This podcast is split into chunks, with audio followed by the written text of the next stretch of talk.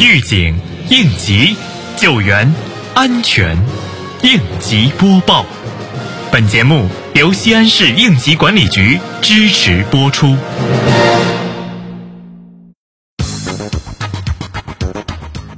近日，蓝田县局部地区出现大到暴雨天气。按照省市安排，蓝田县立即开展群众转移等工作。县应急、公安、交通、水务、电力等部门分别赶赴降雨量较大的蓝桥镇、九间房镇，组织开展防灾和灾情排查救援工作。灾情发生后，省市主要领导现场指挥应急管理，交通、公安、特警、消防、供电、通信和社会救援力量等六百余人，第一时间赴现场。组织应急救援工作，全面开展道路、电力、通信等抢修工作，力争尽快恢复群众基本生产生活条件。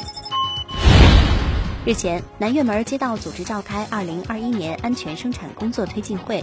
会议首先通报了碑林区和南院门辖区上半年安全生产形势和各项工作开展落实情况，并从落实责任、强化风险防控、加强宣传培训等方面安排部署了下半年重点任务。各社区书记分别就上半年安全生产工作存在问题和下一步工作开展部署进行表态发言。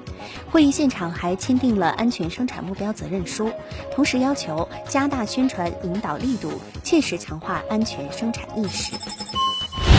近日，高陵区安委办组织召开安全生产隐患综合整治暨九小场所消防安全专题工作会议，全面贯彻落实八月十三号全市安全生产会议和八月十七号全区防范化解重大风险暨安全生产工作会议精神，安排部署十四运会和残特奥会期间安全生产工作。